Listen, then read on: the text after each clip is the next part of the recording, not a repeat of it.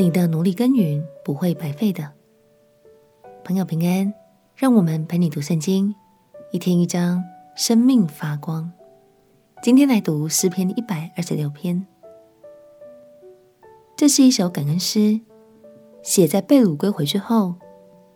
过去被掳到巴比伦的以色列百姓们，终于又回到了故乡耶路撒冷。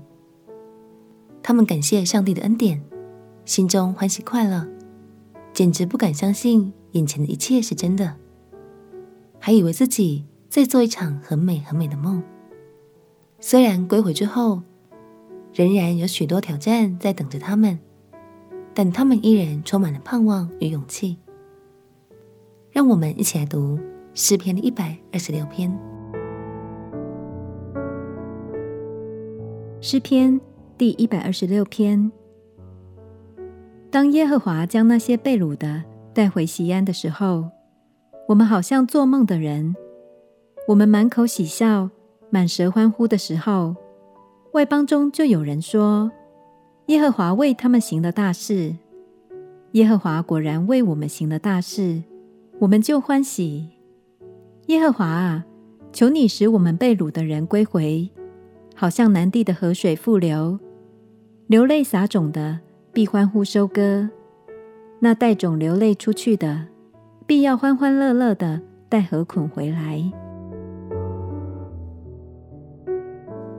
当时。那些被掳归回的以色列人，必须在重重阻碍之中重建他们的家园。虽然这是艰巨任务，但他们信靠神，相信这些努力在神的手中绝对不会白费。